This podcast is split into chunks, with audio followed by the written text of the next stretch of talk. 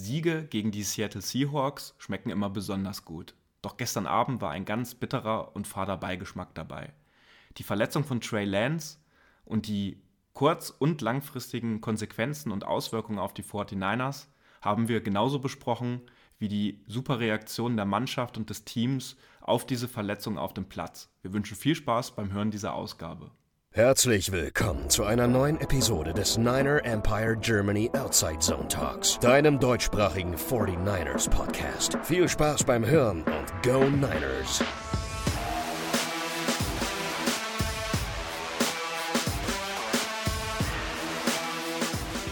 Herzlich willkommen zu einer neuen Ausgabe des NEG Outside Zone Talks und wie viele andere 49ers-Fans und Faithful äh, in der ganzen Welt ähm, bin ich auf der einen Seite sehr, sehr froh, weil wir 27 zu 7 gegen die Seattle Seahawks gewonnen haben. Und die Siege gegen die Seahawks sind in der Regel ja äh, die wichtigsten und die schönsten Siege. Aber durch die Verletzung von Trey Lance hat das Ganze natürlich einen ganz, ganz bitteren und faden Beigeschmack. Nicht nur für diese Saison, vielleicht auch über die Saison hinaus. Und darüber wollen wir heute für euch ein bisschen sprechen. Und äh, mit dabei ist heute der Simon. Einen wunderschönen guten Abend. Und der Jan. Hallo. Tja, Leute, ähm, dann lasst uns mal direkt ins Geschehen einsteigen. 27-7 gegen die Seahawks, das hätten wir wahrscheinlich alle vor dem Wochenende sofort unterschrieben und hätten gedacht, der Montag, das wird einer der geilsten Tage seit den letzten Jahren, weil wenn ihr euch vielleicht zurückerinnert an Drake Greenlaw, wie er den Stop äh, gegen die Seahawks vor knapp zweieinhalb Jahren gemacht hat. Das war der letzte Sieg gegen die Seahawks. Danach haben wir viermal, also quasi beide Saisonspiele in der Regular Season äh, jeweils gegen die Seahawks verloren. Das war gestern anders. Wir wollen auch gleich natürlich nochmal einen Blick auf das Spiel werfen und äh, die ganz vielen positive Dinge, die dort passiert sind, hervorheben. Wir kommen natürlich um eine Sache nicht herum. Es war im ersten Viertel relativ früh im Spiel. Und da muss ich ganz ehrlich sagen, mir war es live gar nicht so richtig schnell aufgefallen, ähm, weil die Bilder irgendwie auch im TV über den Game Pass dann gleich gewechselt sind in die, in die Wiederholung. Und erst als die Wiederholung dann ausgeblendet wurde, hat man gemerkt, dass Trey Lance dann ein bisschen länger liegen geblieben ist. Das sah erst so aus, als ob er einfach äh, durch die Read-Option, die er da gelaufen ist, einfach liegen geblieben ist, einfach umgetackelt wurde, gestoppt wurde. Aber als er dann natürlich nach einer halben Minute immer noch da lag, dann ging auch schon bei uns in der Gruppe die ersten Alarmglocken an. Und da würde ich euch erstmal fragen, wie ging es euch in dem Moment? Und ähm, wie habt ihr das jetzt über Nacht vielleicht auch äh, so verarbeitet, was da gestern Abend alles passiert ist? Ja, ich habe es äh, in erster Linie ähnlich empfunden wie du und ich denke auch viele andere von uns auch.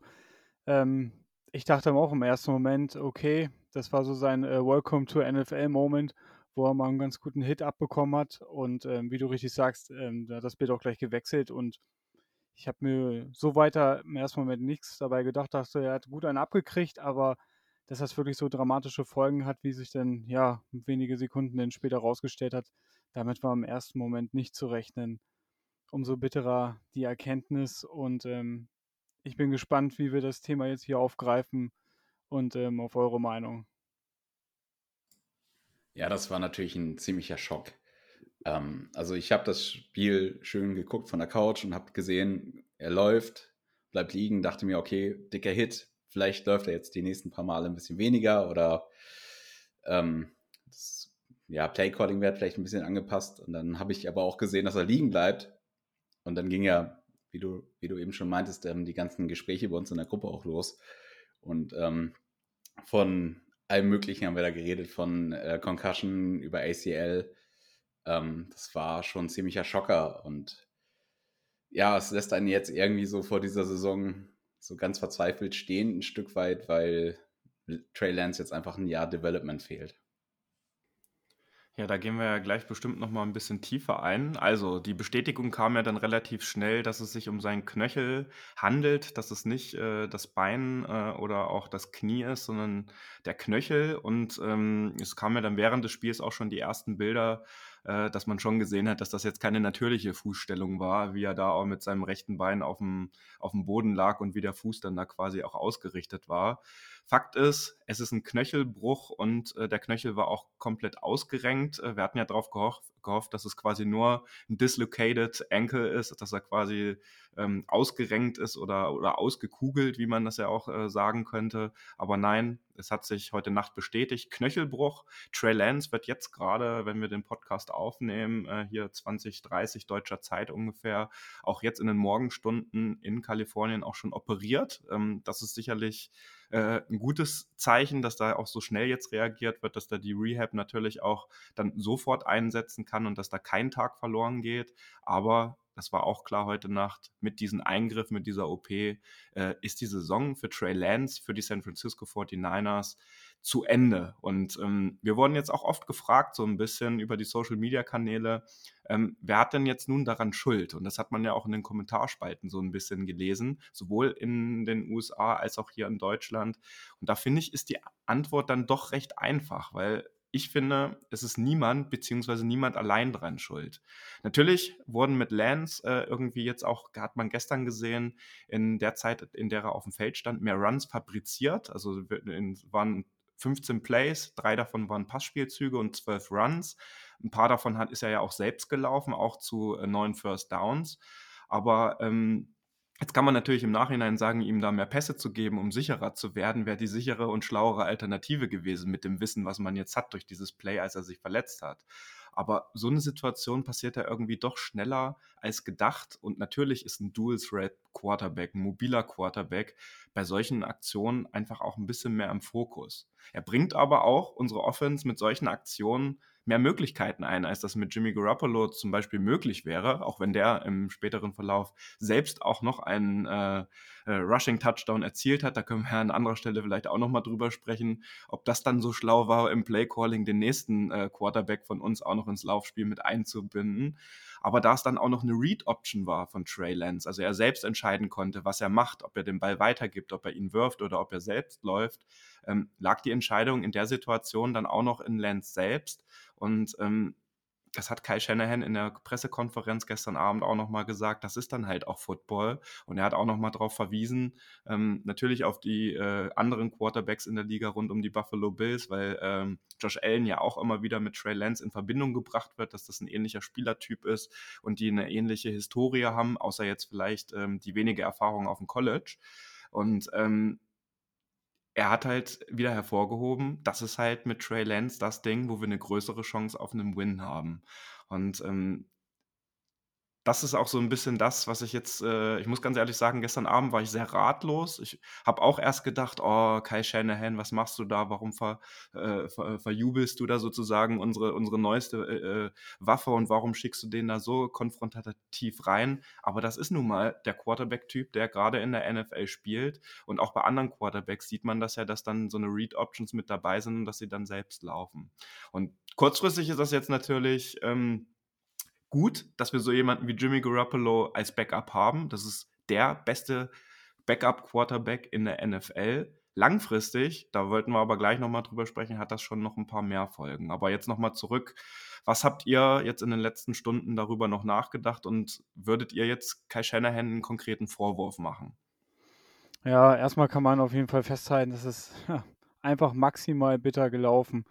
Ne, das ist ähm, der Sport, das ist Football ist ein äh, Kollisionssport. Ähm, da kann bei jedem Snap, bei jeder Bewegung kann was passieren. Ähm, Shanahan jetzt allein die Schuld zu geben, ähm, halte ich aber auch für falsch. Ne, klar, es war eine Read Option. Lance konnte selbst entscheiden, wie du richtig sagst, hat sich dafür entschieden, loszurennen. Von, was weiß ich, 100 äh, Versuchen gehen davon 99, 98.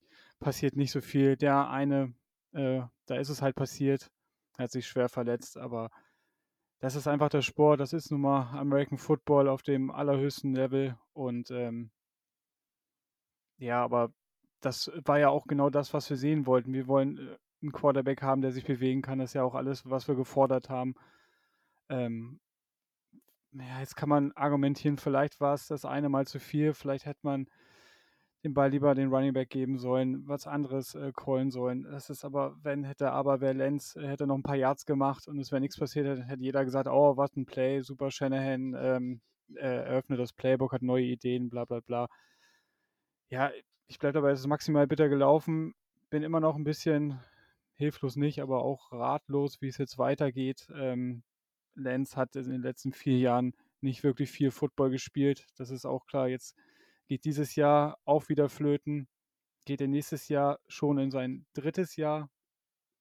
Und ähm, man weiß immer noch nicht, ist er der Quarterback, äh, wo wir alle hoffen, dass er der Quarterback der Zukunft ist, unser Franchise-Quarterback, ähm, den wir uns so ersehnt haben. Aber ja, momentan ist es wirklich eine schwierige Situation.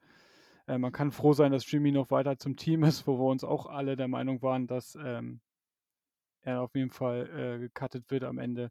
Dazu kam es nicht. Da waren wir auch alle sehr überrascht. Jetzt ist er wieder da, jetzt ist alles wieder beim Alten. Und ähm, das wird auf jeden Fall jetzt eine interessante Phase für uns alle. Ja, also so auf einer, auf einer Gefühlsebene, so aus einer emotionalen Ebene heraus war ich gestern schon, schon irgendwie enttäuscht vom, vom Playcalling, weil ich, ähm, ich mag es einfach nicht, wie, wie Lance immer in die Runs geschickt wird. Also ich bin einfach kein Freund davon, dafür geht er mir zu oft zu physisch in den Kontakt. Ähm, das finde ich für einen Franchise-Quarterback immer ein bisschen schwierig. Ähm, deswegen finde ich, könnte Shanahan da schon auch Plays callen, um ihn da einfach aus der Verantwortung, um ihn selbst zu schützen, rauszunehmen. Also ein Inside Zone ohne, ohne eine Option wäre für mich schöner gewesen. Ähm, auf der anderen Seite, das, was Jan gerade gesagt hat, trifft halt hundertprozentig zu. Es ist Football. Es ist ein Kollisionssport. Das kann immer passieren. Ähm, in den meisten Fällen wird nie so eine schlimme Verletzung dabei rauskommen, aber es kann halt sein. So, deswegen, ähm, gestern war ich echt wirklich sehr genervt von dem, von dem Call. Heute denke ich mir so, ja, okay, es war vielleicht so zu einem kleinen Prozentsatz, war es das Play Calling. Ein ganz, ganz großer Prozentsatz ist aber einfach der Aspekt Football. So, Football ist ein Kollisionssport, da knallen Leute aufeinander. Wenn man den Kontakt sucht, tut es auch mal weh und wenn es schlimm läuft, dann ist es jetzt so wie bei Trey Lance mit einem gebrochenen, mit einem gebrochenen Knöchel. Ja, kann man auch nicht mehr zurück. Ähm, von daher müssen wir jetzt weitermachen.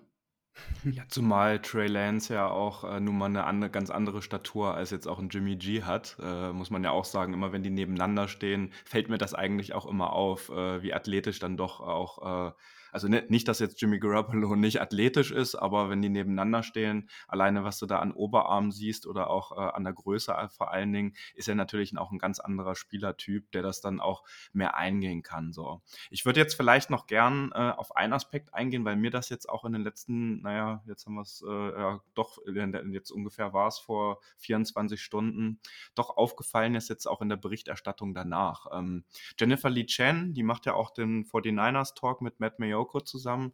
Die war danach ja auch noch im Lockerroom und hat einfach mal mit den Spielern gesprochen, wie die sich jetzt fühlen. Und da ist mir erstmal wieder richtig bewusst geworden und da sind wir vielleicht auch in, so in der deutschen Footballblase, weil wir vielleicht nicht nah genug dran sind oder aus anderen Sportarten hier einfach so, naja, mehr Empathie unter den Mitspielern äh, gewohnt sind. Ne? Wir haben vorhin drüber gesprochen, scherzhaft, dass jetzt wahrscheinlich niemand mit einer 5 äh, äh, quasi oder die Warm-Up-Shirts alle mit einer 5 beim nächsten Spiel auf dem Spielfeld sind oder beim nächsten Touchdown ein Trikot von Lance in die, in die, in die, in den Himmel von Denver gehoben wird oder so. Weil ähm, Jennifer Lee Chen auch äh, Brandon Ayuk unter anderem gefragt hat, ähm, wie äh, es ihm denn jetzt äh, nahe geht und wie groß die Rolle jetzt äh, der Verletzung von Trey Lance ist und, ähm, und was das für ein Big Deal ist. Und hat er halt auch einfach nur ganz äh, salopp äh, geantwortet, dass es quasi ähm, maybe for you guys äh, a big deal ist und äh, dieses Football ist Business ist halt auch bei den Spielern hat eine ganz andere Rolle. Die sind natürlich traurig und die werden bestimmt nicht gut finden, dass Trey Lance sich verletzt hat. Aber die schauen, genauso wie sie es auch im Spiel gemacht haben, und da sind wir vielleicht auch schon beim ersten Punkt im Spiel, wie die Mannschaft darauf reagiert hat, nämlich mit einem Touchdown-Drive. Ähm, die sind sofort on point und äh, fokussiert wieder bei der Sache und denken jetzt an den Rest der Saison. Trey Lance wird diese Saison keine Rolle mehr spielen und das ist mir in den letzten 24 Stunden dann doch nochmal ein Stück weit noch bewusster geworden als vorher schon, dass Football echt äh, sehr noch mehr mit Business zu tun hat und auch für die Spieler im Speziellen äh, als ich das äh, mir an der einen oder anderen Stelle, muss ich ganz ehrlich sagen, auch wünschen würde. Aber so ist es. Und das, ich glaube, wir machen uns viel mehr Gedanken über die Verletzung von Trey Lance als der Locker Room jetzt der 49ers, weil die sind jetzt fokussiert auf das nächste Spiel bei den Broncos und ich meine, das ist ja im Endeffekt das auch das Wichtige, dass die fokussiert sind. Ich würde noch mal gerne in Jans Kerbe auch ein bisschen reinschlagen, was jetzt vielleicht aber auch die langfristigen ähm, Auswirkungen und Konsequenzen der Verletzung sind. Jan, du hast es gerade schon angesprochen. Ähm, dann sind wir jetzt ungefähr bei vier Jahren, wo Trey Lance nur eine Saison am College gespielt hat. Er hatte letztes Jahr zwei Starts, er hatte dieses Jahr jetzt einen kompletten Start und ist im ersten Viertel gestern rausgeflogen. Es werden sicherlich keine Snaps dieses Jahr dazukommen. Nächstes Jahr kommt er äh, in sein drittes NFL-Jahr und wie wir alle wissen, ist nach dem dritten Jahr auch für First-Round-Picks äh, an der Tageszeit oder an der Uhrzeit die 50-Option für die Teams zu ziehen. Das heißt, die 49ers müssen die 50 Option dann ziehen mit möglicherweise nur einer Saison NFL-Erfahrung, sofern er nächstes Jahr spielt. Ähm, dann äh, macht mir noch echt ein bisschen äh, Angst auch, weil das jetzt das Jahr gewesen wäre, wo er am meisten gelernt hätte. Er, er macht die First-Team-Raps im Training Camp, hat er komplett mitgemacht. Er hätte jetzt die Defensive, äh, die Defenses äh, unserer Gegner richtig kennengelernt. All das hat er jetzt nicht die Chance, sich weiterzuentwickeln. Ich bin mir sehr sicher, dass er eine gute Rehab machen wird, dass er auch wirklich stark und auch mental äh, ausgeglichen zurückkommen wird. Aber dieses eine komplette Jahr wird ihn jetzt äh, sozusagen niemand ersetzen können. Und dann stehen wir nächstes Jahr, äh, natürlich auch ein bisschen vorausgenommen, wie die Saison jetzt weiter verlaufen wird, wieder genau vor dem gleichen Szenario wie in diesem Jahr, dass wir einen unerfahrenen Quarterback in der NFL haben, dass wir ihn noch nicht bewerten können. Und da bleibe ich auch noch bei meiner Meinung, dass ich es immer noch sehr vermessen finde, von vielen aus unseren Reihen, aber auch in den USA, eine Bewertung der Leistung von Lance so richtig zu beurteilen. Weil ich finde, das hätten wir erst so in fünf, sechs, sieben Wochen machen können, wenn auch wirklich schon ein paar Spiele oder die Hälfte der Saison rungen wäre. Dann hätten wir erst richtige Erkenntnisse gehabt. Das Spiel letzte Woche ist für mich kein Gradmesser, haben wir letzte Folge auch äh, ausführlich miteinander diskutiert, dass es da äh, alleine durch das Wetter Wetter, aber auch durch Week One einfach nicht äh, Parade äh, sozusagen Disziplin und äh, Beispiel war für ein gutes äh, Spiel. So, das ist für mich wirklich langfristig eine kleine Katastrophe für die 49ers, weil der Plan, den wir hatten und auch die, das Draftkapital, was wir da investiert haben, fällt jetzt so Stück für Stück ein bisschen auseinander und wir haben immer noch einen unerfahrenen Rookie-Quarterback. Ja, also komplett, also da kann ich dir nur zustimmen. Ich kriege tatsächlich ein bisschen Bauchschmerzen, wenn ich darüber nachdenke. Ich habe mich unfassbar gefreut zu sehen, was Trey Lance kann. Ich habe mich unfassbar darauf gefreut zu sehen, wie er sich developt, wie er sich entwickelt. Ähm, ich weiß nicht, ob ihr das irgendwie auch von euch kennt, dass wenn ihr irgendwie mal zwei, drei Jahre einen Sport nicht mehr so ausüben konntet, weil ihr euch verletzt habt oder andere Sachen dazwischen gekommen seid, äh, also gekommen sind, wenn man dann wieder zurückkommen will, ist es finde ich schwierig. Und auf ein Level zu kommen, auf dem du nie wirklich gespielt hast, also NFL wirklich in kompetitiven Spielen gespielt hast, da reinzukommen, nachdem du drei Jahre gefühlt, also eine Handvoll Spieler hattest, finde ich, ist ein riesen, riesen Faktor. Und ich habe wirklich, ähm, ja, ich habe einfach das Gefühl, das könnte wirklich sehr schlecht für, für die Niners ausgehen mit dem, was sie vorhatten. Ähm, die Idee war ja auch so, du holst dir einen Rookie-Quarterback, du hast vielleicht ein bisschen Cap dadurch frei, so lässt ihn ein Jahr sitzen und dann kannst du mal sehen, wie es weitergeht. So, man hat die Chance anzugreifen, man hat einen günstigen Vertrag da, man kann die anderen Spieler bezahlen. Jetzt kommen die anderen Spieler nächstes, dieses, äh, ja, dieses nächstes Jahr auch die werden ja nicht jünger. Also die kommen jetzt ja auch an die 30. Ich glaube, Kittel ist irgendwie 29 oder so. Die werden ja nicht jünger und die Verträge werden auch nicht günstiger. Ich bin wirklich gespannt, wie das weitergeht. Formal, äh, zumal, was passiert, wenn Jimmy Garoppolo jetzt wirklich richtig, richtig ab, abliefert. Also, wenn er jetzt irgendwie eine Top-Season rausholt, ähm, Dann sind wir natürlich erstmal alle froh, wenn wir den Super Bowl gewinnen. Dann Ja. unterschreibe ich das natürlich selbstverständlich auch mit Jimmy Garoppolo, ne? Ja, aber, klar, 10 von aber was 10. kommt danach, ist halt die Frage. So. Und das ist, glaube ich, Ja. auch so dieser Kasus Knaxus, der mich ein bisschen stört an der Debatte, die wir jetzt in den letzten 24 Stunden auch innerhalb des Niner Empire Germanys so ein bisschen hatten, dass sich jetzt nur auf diese Saison konzentriert wird. Und da bin ich völlig bei ganz vielen, da sind wir jetzt trotzdem in einer sehr guten Situation mit Jimmy, ohne Frage. Alleine, der hat kein einziges Snap im Training Camp gemacht. Und dafür, wenn man das nochmal im Hinterkopf behält, war das ein richtig krasses Spiel, was er dann doch abgeliefert hat, auch wenn er das Team natürlich gut kennt. So, ne? Aber ähm, ich finde, da, da gibt es auch keine Diskussion. Wir sind jetzt gut aufgestellt für diese Saison. Aber Ja, alles, auf was darüber Fall. hinausgeht, da stehen ganz, ganz viele Fragezeichen durch diese Verletzung. Und das macht mir Angst. Ich finde das tatsächlich, was du gerade sagst, ne? Also das Spiel gestern, das war ja null auf ihn au, ähm, zugeschnitten. Also der Gameplay war, Gameplan war ja komplett nicht auf ihn, auf ihn ausgelegt. Und ich finde tatsächlich, dafür hat es richtig gut gemacht. Ja, absolut. Kann ich genauso unterschreiben. Jimmy kam ja kalt rein, hat, denke ich mal, überhaupt nicht damit gerechnet, irgendwann nochmal einen Snap für die Niners oder für uns zu spielen. Kommt rein und man hat sofort diese Energie einfach in der ganzen Mannschaft gespürt, dass äh, das Spiel wollen wir gewinnen. Und er hat ein solides bis sehr gutes Spiel gemacht, in mein, meiner Meinung nach. Und ähm, dafür, dass er äh, die ersten zwei, drei Wochen isoliert, da tat er mir schon echt leid, im Trainingscamp trainiert hat, da irgendwie mit irgendwelchen Assisten, Waterboys äh, da Bälle hin und her geworfen hat. Ähm, und dann kommt er rein und ähm, ja, kann man schon sagen, liefert ab. Aber nochmal zu Trey zurück. Es ist natürlich also eine sehr ungünstige Situation, wenn man jetzt äh, so auf Blick 2023 und darüber hinaus schaut. Der einzige Vorteil ist, dass noch ziemlich jung ist. 22 Jahre ist er erst, aber ähm, trotzdem, wie bereits am Anfang schon gesagt, wir wissen nicht, ob er überhaupt NFL-ready ist. Das, was wir ähm, noch vor Monaten gesagt haben oder dachten zumindest, ähm, das war ja auch mehr so Richtung Wunschdenken, dass er der Franchise-QB ist. Und ähm, klar hat er Anlagen und man sieht, dass er talentiert ist. Aber ähm, kann er dieses Niveau erreichen, was wir uns äh, wünschen, was er erreichen soll? Das ist ähm, großes Fragezeichen. Und ähm, ja, klar sind wir jetzt gut aufgestellt. Äh, Jimmy ist ein erfahrener ähm, Quarterback und ähm, hat jetzt äh, bei den Niners, ähm, ja, sein Rekord ist 31 zu 14.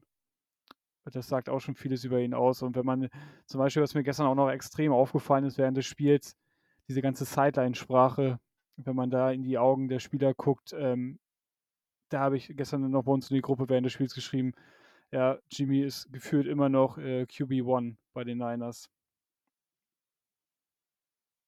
Ja, und das werden wir jetzt in den nächsten Wochen ja oder jetzt den Rest der Saison sehr wahrscheinlich ähm, noch öfter sehen. Und deswegen würde ich sagen, ich denke, äh, der Verletzung von Trey Lance haben wir uns jetzt auch äh, ausführlich in den letzten 20 Minuten gewidmet. Ist super bitter. Ich hoffe, alle Hörerinnen und Hörer können so ein bisschen nachvollziehen, was denn auch unsere Ängste im Speziellen sind über die Saison 2022 halt hinaus.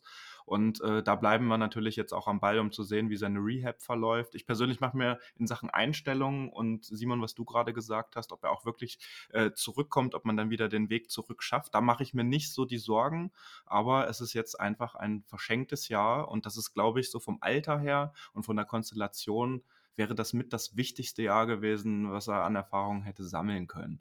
Und deswegen lasst uns jetzt den Drive zum Spiel machen. Also äh, Trey Lance ist ausgeschieden beim Stand von äh, 6 zu 0, waren zwei Dri auch schöne Drives, wie ich fand, ähm, die äh, jeweils aber nur mit einem Field Goal abgeschlossen wurden. Also die Red Zone Offense, die wir ja an Nummer 1 in der letzten Saison hatten, die ist dieses Jahr noch nicht erreicht. Nichtsdestotrotz ist dann auch Jimmy Garoppolo äh, insgesamt auf 13 von 21 Würfen gekommen für 154 Yards. Er hatte einen 100 Dreier Passer Rating. Das hatte Lance übrigens auch äh, für die Snaps bisher auf dem vom, vom Spielfeld gekartet wurde. Und ähm, wir hatten insgesamt dann wieder 189 Rushing Yards, 45 Runs.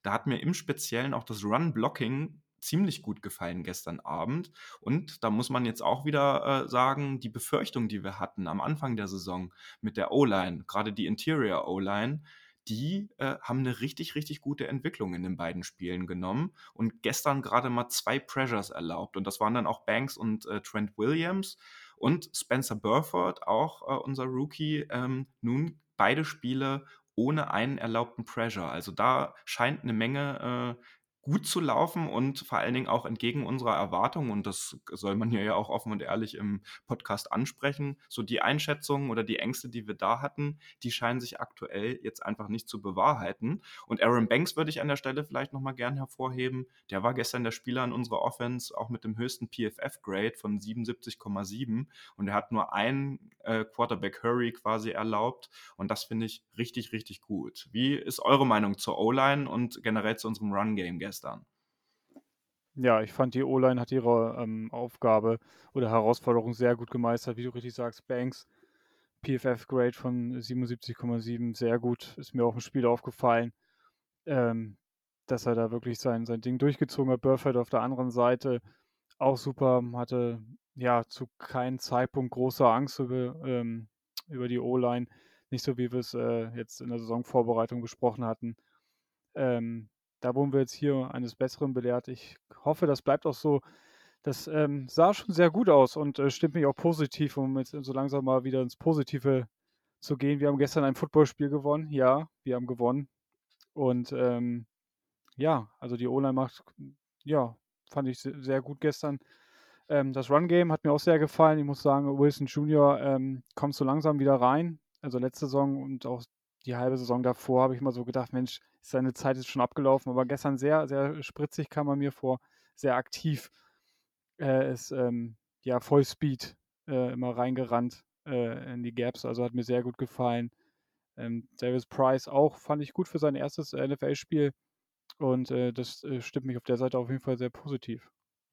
Ja, gut, dass du Wilson Jr. ansprichst. Der hat, äh, war gestern unser äh, Leadback auch mit 18 Carries, 84 Yards und einem Average am Ende von 4,7.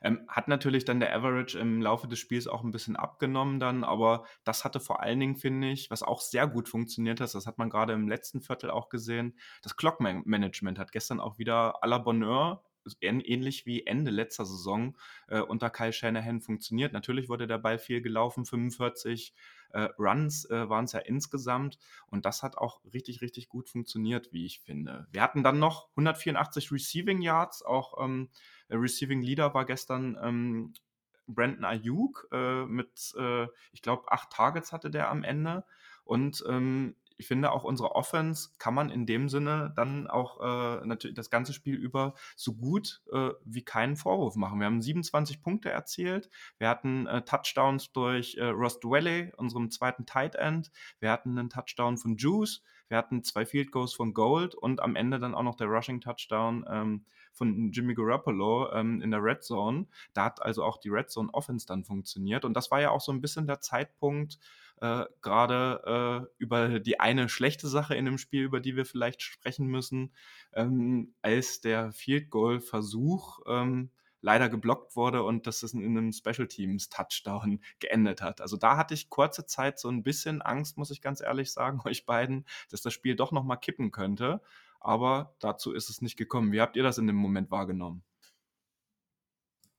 Ja, so ein Special, Team, äh, Special Teams Touchdown, der tut schon immer weh. Also das ist immer, gehst rein, denkst, okay, das ist, weiß nicht, ein 20 Yard Field Goal, das ist easy drin und dann wird das geblockt und zurückgetragen für, für sechs Punkte. Ähm, das kann schon echt Momentum Changer sein. Jetzt so im Nachhinein finde ich es sehr schön, dass die einzigen Punkte, die die Seahawks bekommen haben, über ein Special Team gekommen sind und da kann auch immer mal ein Fehler passieren und irgendwas Doofes passieren. Wir haben ja auch einen Touchdown quasi, ich glaube, aus dem, aus dem Muff-Punt, glaube ich, gemacht, den wir erobert haben. Von daher, ich finde es ausgeglichen. Ja, du sagst es gerade. Ähm, einzige Punkte sind aufgrund ähm, des geblockten Field Goals äh, durch einen Special Teams Touchdown entstanden. Unsere Defense hat nicht einen einzigen Punkt gestern Abend zugelassen. Und das ist schon auf jeden Fall eine ganz große Erwähnung wert. Und da würde ich vielleicht auch ein bisschen näher nochmal drauf eingehen. Du hast ihn gerade schon erwähnt, es gab einen Muff Punt auch äh, endlich mal wieder. Und ich muss sagen, Special Teams die gefallen mir gegen den Ball zumindest, wenn wir jetzt mal von dem geblockten Field Goal äh, absehen. Ich glaube, da hatte auch äh, Ross Dwelley ein bisschen gepennt äh, auf der linken Seite und hatte, äh, ich weiß jetzt gar nicht, wer äh, den dann geblockt hatte von den Seahawks. Ähm, der hat da ein bisschen gepennt, aber Special Teams gegen den Ball äh, funktioniert gerade ziemlich, ziemlich gut und ähm, auch generell unsere Punts äh, funktionieren auch sehr, sehr gut, weil so ziemlich jeder Ball, hatten wir gerade schon in der Vorbesprechung so ein bisschen, von Wischnowski auch in diesem Jahr an die 10-Yard-Linie gelegt wird, egal von wo er schießt und ähm, oder von wo er puntet. Und das ist schon eine wirklich immense Verbesserung, wenn man dran denkt, äh, wie unsere Special Teams Arbeit auch in der letzten Saison gelaufen ist. Ja, absolut richtig. Da sehe ich auch eine klare Verbesserung und, äh, das ist auch wichtig. Das darf man gar nicht so unterschätzen, äh, Special Teams Arbeit beim Football. Das kann Spiele entscheiden, gerade wenn es so Richtung Playoffs geht, wo wirklich die Kleinigkeiten entscheiden. Wir erinnern uns gerne, äh, ans Spiel bei den Packers, wo wir ein bisschen Glück auf der oder unsere Special Teams noch ein bisschen besser waren und wir dadurch das Spiel noch gewonnen haben. Das ist sehr, sehr wichtig und, ähm, das ist auch eine Stellschraube, in der in der Offseason gedreht wurde. Und jetzt haben wir mit Brian Snyder einen neuen äh, Special Teams Koordinator und äh, der macht seine Sache bis jetzt gut. Und ja, auf der Gegenseite kann das natürlich mal passieren, wenn das jetzt der einzige war in diesem Jahr, dass äh, von uns ein Fico geblockt wird. Meine Güte, das kann immer mal passieren. Gut fand ich die Reaktion der Mannschaft, dass wir ist ja auch schon ein paar Mal vorgekommen, dass durch Kleinigkeiten so ein Spiel komplett gedreht wird und wir äh, ja, einen Gegner wieder durch ähm, eigene Fehler wieder zurück ins Spiel holen. Aber so ist es gestern nicht gekommen. Und ähm, ja, da, aber bezüglich Special Teams bin ich da sehr, sehr guter Dinge, dass das weiterhin erfolgreich laufen wird.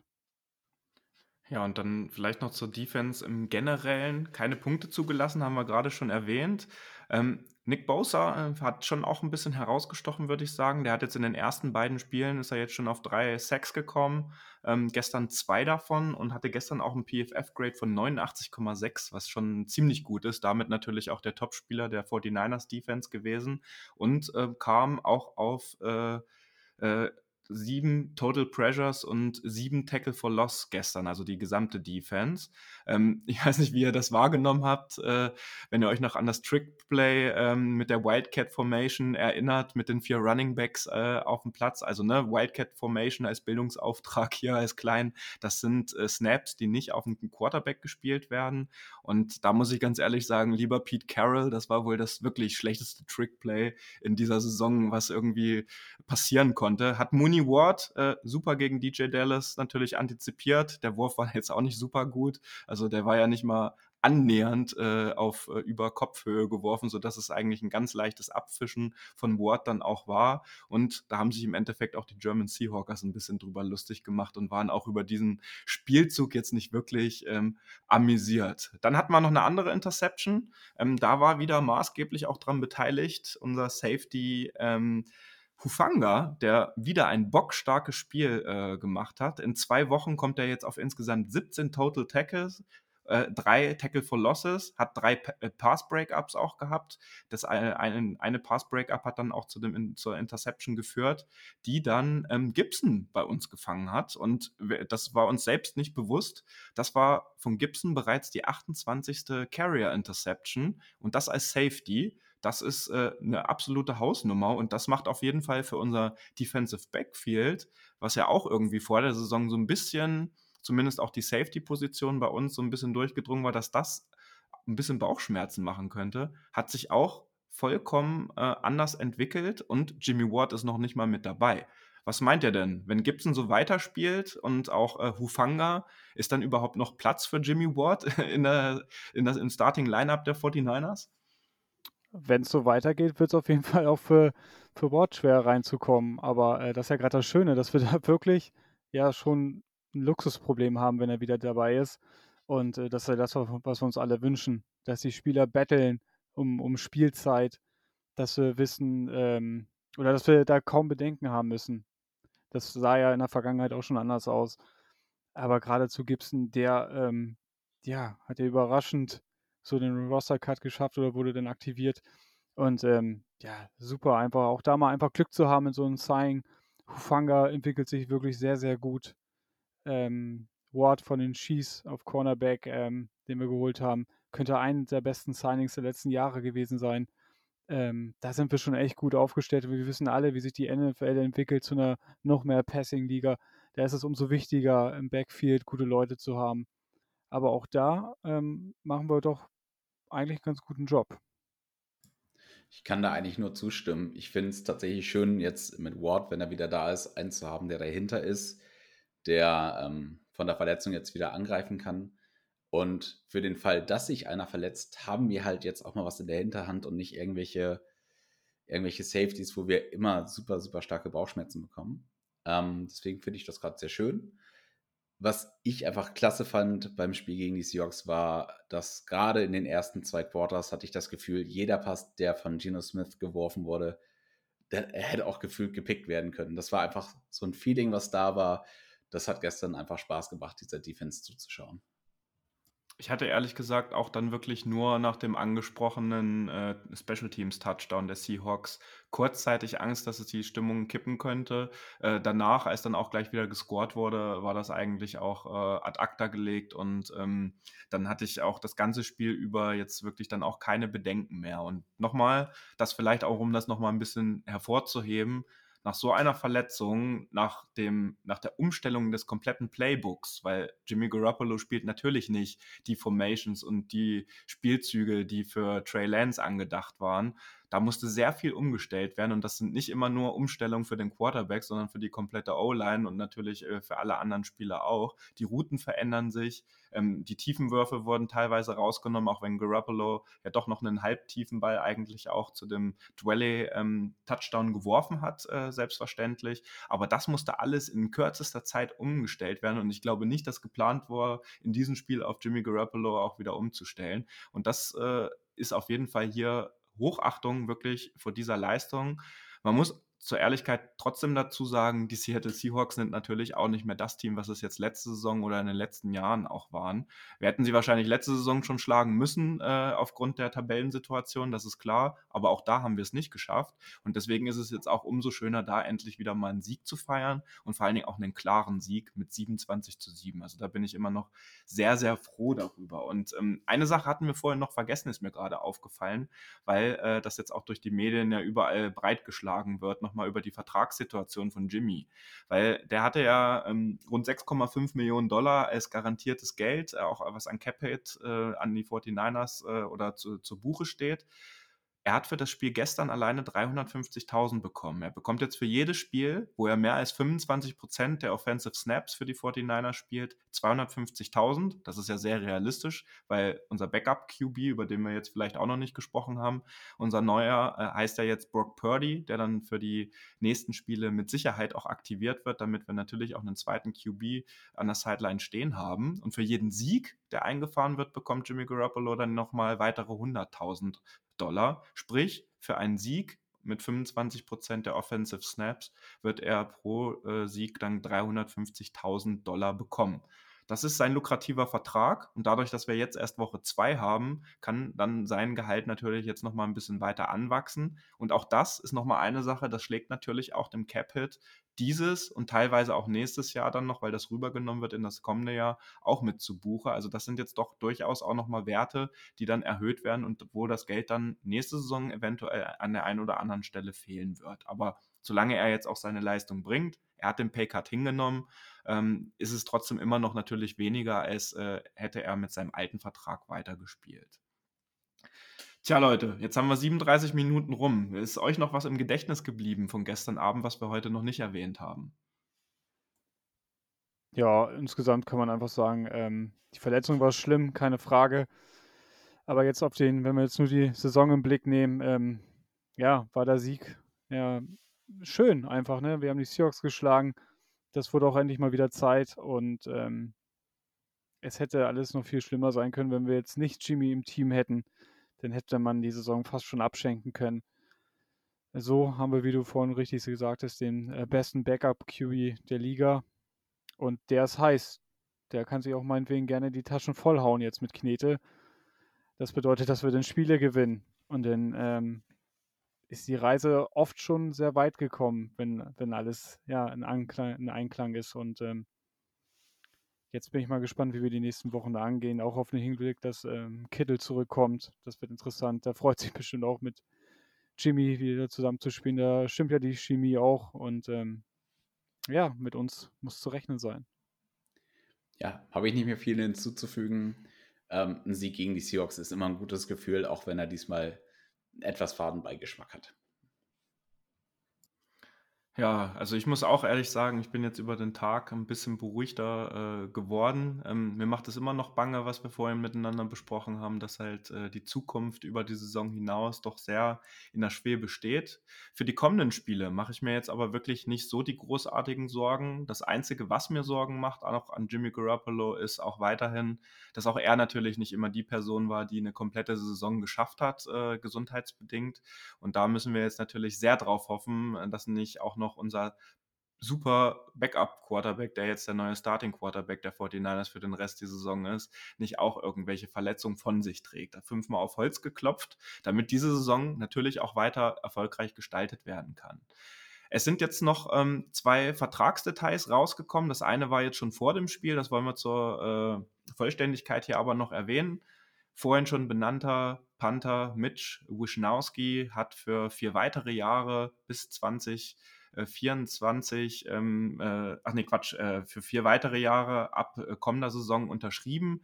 Ähm, insgesamt 13 Millionen Dollar und äh, heute Nacht ist noch herausgekommen, dass auch Drake Greenlaw, unser äh, Linebacker, ähm, der ja auch gestern Abend dann ein sehr passables Spiel gemacht hat, äh, für zwei weitere Jahre auch bei den 49ers bleibt, also zwei Jahre über die jetzige Saison hinaus. Er hat 10 Millionen Dollar garantiert und insgesamt kann er bis zu 19 Millionen Dollar dann äh, verdienen. Und ähm, das ist vielleicht auch nochmal ein Punkt, äh, den wir hier zur Vollständigkeit halber auch nochmal aufgreifen sollten, weil Dre Greenlaw ja auch beim letzten Spiel letzte Woche ähm, in Chicago auch die eine oder andere wirklich blöde Strafe abbekommen hat und auch in der letzten Saison dafür bekannt war, die eine oder andere wirklich unnötige Strafe zu kassieren. Letzte äh, Woche haben wir hier lang und breit darüber diskutiert, dass wir fast über 100 Yards Strafe hatten. Das hat sich die Mannschaft gestern zu Herzen genommen. Wir hatten insgesamt nur eine einzige Strafe über 26 Yards. Das war die Defensive ähm, Pass Interference äh, von Mosley gegen Metcalf, wenn ihr euch daran erinnert. Und auch die wäre sogar fast vermeidbar gewesen, weil wenn ihr euch daran erinnert, hat er mit der rechten Hand den Ball abgedeflected ähm, und äh, hätte er die linke Hand äh, noch mit dazu genommen, mit der er dann das Foul begangen hat und vorher äh, Metcalf auch berührt hat, hätte er das Ding vielleicht sogar picken können. Und ähm, aber das ist eine absolute Trendwende. Das, was wir auch vor dem Spiel in der Preview gesagt haben, das muss abgestellt werden, damit wir wieder erfolgreich sind.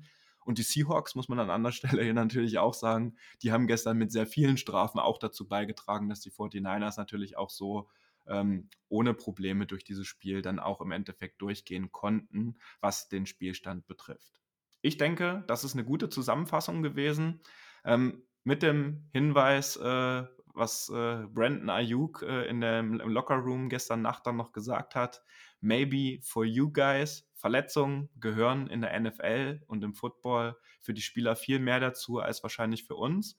Und nun geht es am Sonntag auf Montagnacht, Sunday Night Football, 2.20 Uhr, weiter gegen äh, die Denver Broncos. Also ein Wiedersehen mit Russell Wilson. Und auch ähm, die Woche darauf haben wir ein Monday Night Game. Das heißt, äh, liebe Faithful hier in Deutschland, zwei Spiele um 2.20 Uhr. Das eine mal von Sonntag auf Montag, das andere mal von Montag auf Dienstag. Das wären harte Wochen, äh, wenn wir das Spiel live sehen werden. Das wird aber auch Spaß machen, weil man sich nicht auf andere Spiele konzentrieren muss. Und ich würde mich an der Stelle von euch beiden verabschieden und wünsche allen Hörerinnen und Hörern jetzt eine entspannte Woche und wir werden uns äh, Ende der Woche dann natürlich auch nochmal mit einer Preview äh, zu dem Spiel bei den Denver Broncos zurückmelden bei euch. Wir hoffen, wir konnten ein bisschen Psychoanalyse äh, mit euch zusammen hier betreiben und wünschen euch noch einen schönen Abend. Macht's gut, Leute. Das war der Niner Empire Germany Outside Zone Talk. Streamt und abonniert uns auf allen gängigen Kanälen unter ad 49 ersempire GER.